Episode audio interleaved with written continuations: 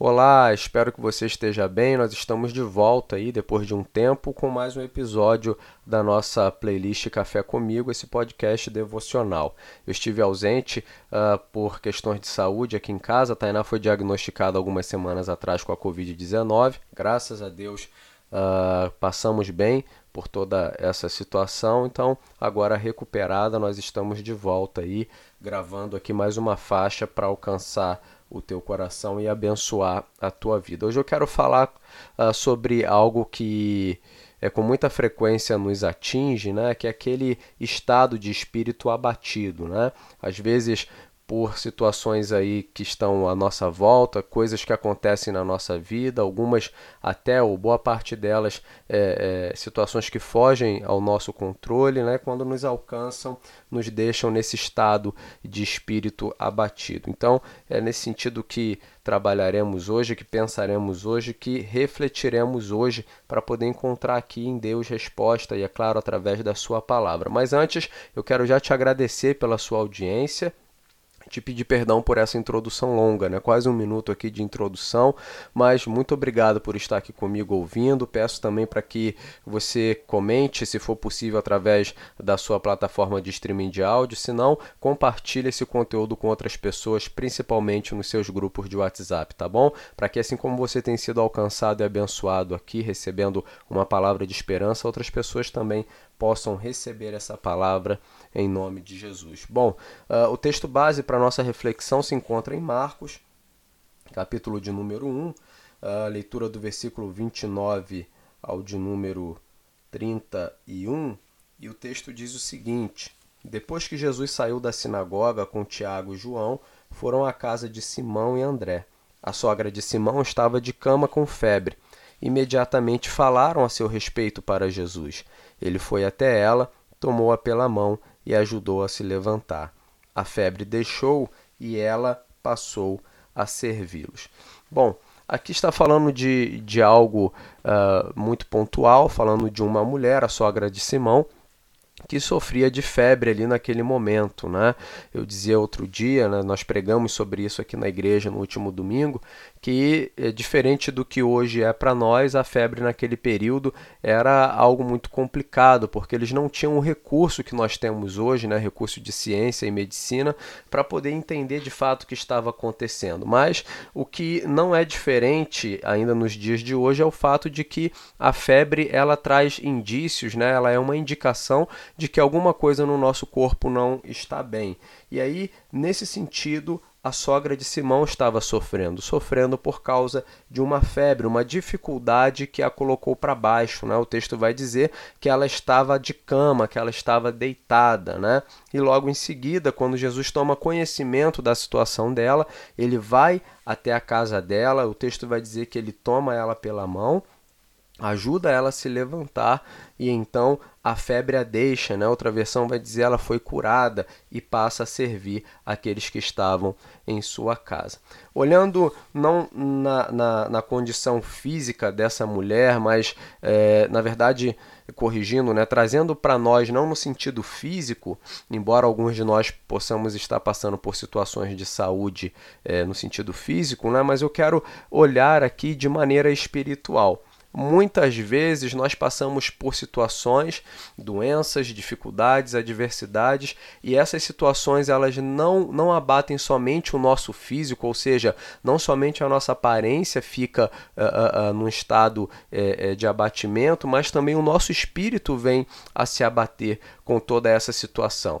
Às vezes, até uh, essas situações que nós enfrentamos elas nos permitam permanecer de pé, trabalhando, exercendo a nossa função, vivendo a nossa rotina, cuidando da casa, cuidando da família, cuidando das coisas que somos responsáveis uh, por cuidar, mas o nosso espírito interiormente está abatido, ele está entregue a toda aquela situação que nós estamos vivendo, né?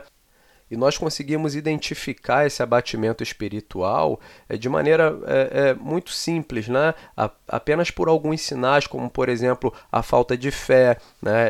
É, que vem a ser aí a incredulidade, a falta de esperança, a falta a falta de, de entendimento do que está acontecendo, também a falta de desejo é, pelas práticas é, de piedade, né? sejam elas a oração, a leitura da palavra, é, ou até mesmo o, o jejum, a, a, a, busca pela santificação e consagração né? de maneira geral. Então a gente consegue identificar que o nosso espírito está abatido quando nós estamos passando por essas situações. Então, às vezes, até como eu disse, a, a situação que nós estamos vivendo no nosso exterior, seja ela é, por causa de, de um casamento ou por causa de dificuldade com os filhos, dificuldade financeira, dificuldades é, na vida profissional, uh, as coisas não vão bem, não caminham, não avançam, embora essas situações exteriores né, que nos assolam, elas não nos impeçam muitas vezes de, de caminhar e de continuar fazendo o que nós temos que fazer, mas o nosso espírito nesse sentido ele fica abatido. Você está ali trabalhando, mas sem fé, sem expectativa, sem esperança, sem vontade de viver, sem vontade de fazer, está fazendo as coisas ou funcionando no automático, né? E aí, nesse sentido, Jesus, assim como foi até aquela mulher e sanou essa dificuldade dela, ele também está aqui hoje para poder sanar essa nossa dificuldade, trazendo cura a esse abatimento espiritual que talvez nós estejamos enfrentando. E o interessante é que antes dessa mulher ser curada, Jesus reclama dela um posicionamento. Né? O texto vai dizer que ele a toma pela mão e a coloca de pé.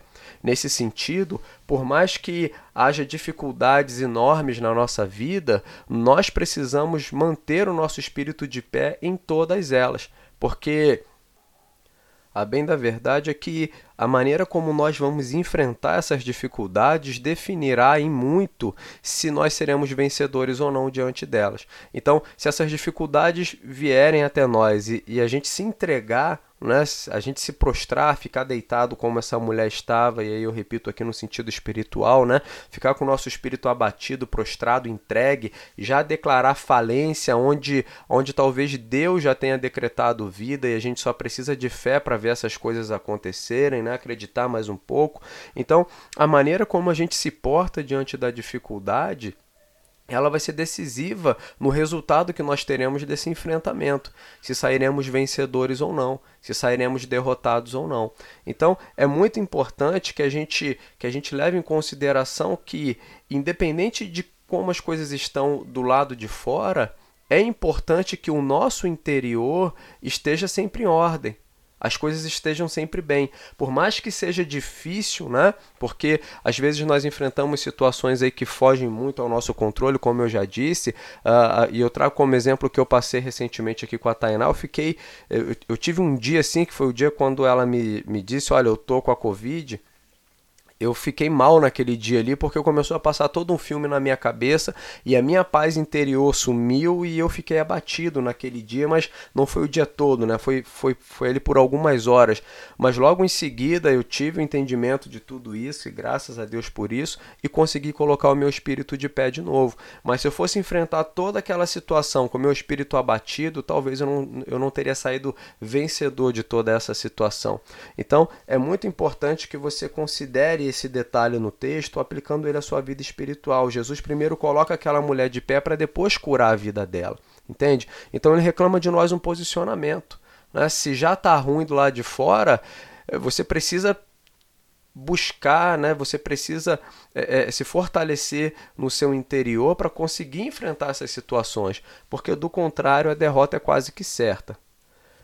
Então, o que eu quero deixar para você aqui de mensagem hoje é para que você tome postura, né? para que você tenha postura diante das situações que você enfrenta. A palavra de Deus diz que a nossa carne é fraca, mas que o espírito está pronto. E nesse sentido, o espírito de Deus habitando dentro de nós, fortalecendo o nosso espírito e testificando dentro de nós naquela impressão interior de que nós somos filhos de Deus e que Deus, sendo o Pai perfeito, não deixará um filho seu desamparado, desamparada, e essas verdades inundando o nosso coração precisam fazer com que a gente caminhe com segurança, né, com a cabeça erguida, não no, não no sentido orgulhoso, né, como muitas vezes nós enxergamos essa expressão, mas no sentido de que o nosso olhar está no alto, está naquele lugar que nada e ninguém pode abalar, pode tocar. Como eu costumo dizer, o trono de Deus não está em crise. entende? Então, é importante que a gente tome postura diante das dificuldades, a gente precisa estar a gente precisa estar com o posicionamento, com a postura de filho e de filha de Deus. E isso não é negligenciar ou desconsiderar o sofrimento, né? E tomar daquela teologia triunfalista que mente, dizendo que nós vamos vencer todas as coisas, que nós não podemos aceitar o sofrimento e que a gente precisa ser tomado por um espírito de revolta e se revoltar contra a nossa situação financeira que não vai bem, contra o casamento que não vai bem. Não, não, é, não é nesse sentido que, que eu estou dizendo, tá? Mas é, é, é você se posicionar, dizer, olha, Independente do que venha acontecer, Deus está no controle da minha vida. Então eu vou manter o meu espírito de pé, nutrindo ele, óbvio, né, com os alimentos espirituais. Assim como um corpo físico precisa estar bem nutrido para estar de pé, também o corpo espiritual, aqui corpo entre aspas, né, o nosso espírito precisa estar bem nutrido para se manter de pé. E, e, e os nutrientes para isso, nós encontramos nas práticas, como eu já falei, de consagração, né, de vida com Deus, através da oração, da leitura da palavra, do jejum, da meditação, enfim, todas essas coisas aí que nós já sabemos, tá bom? Eu vou continuar um pouco mais, falando um pouco mais a respeito desse texto aqui, uh, mas somente lá no grupo de apoiadores. Então, uh, para você que vai ficar por aqui, eu te agradeço aí mais uma vez pela sua audiência, tá? Espero que essa palavra de fato incentive e motive o teu coração a se posicionar em Deus diante de tudo aquilo que tem acontecido na tua vida. Te agradeço mais uma vez, muito obrigado, um grande abraço e até logo.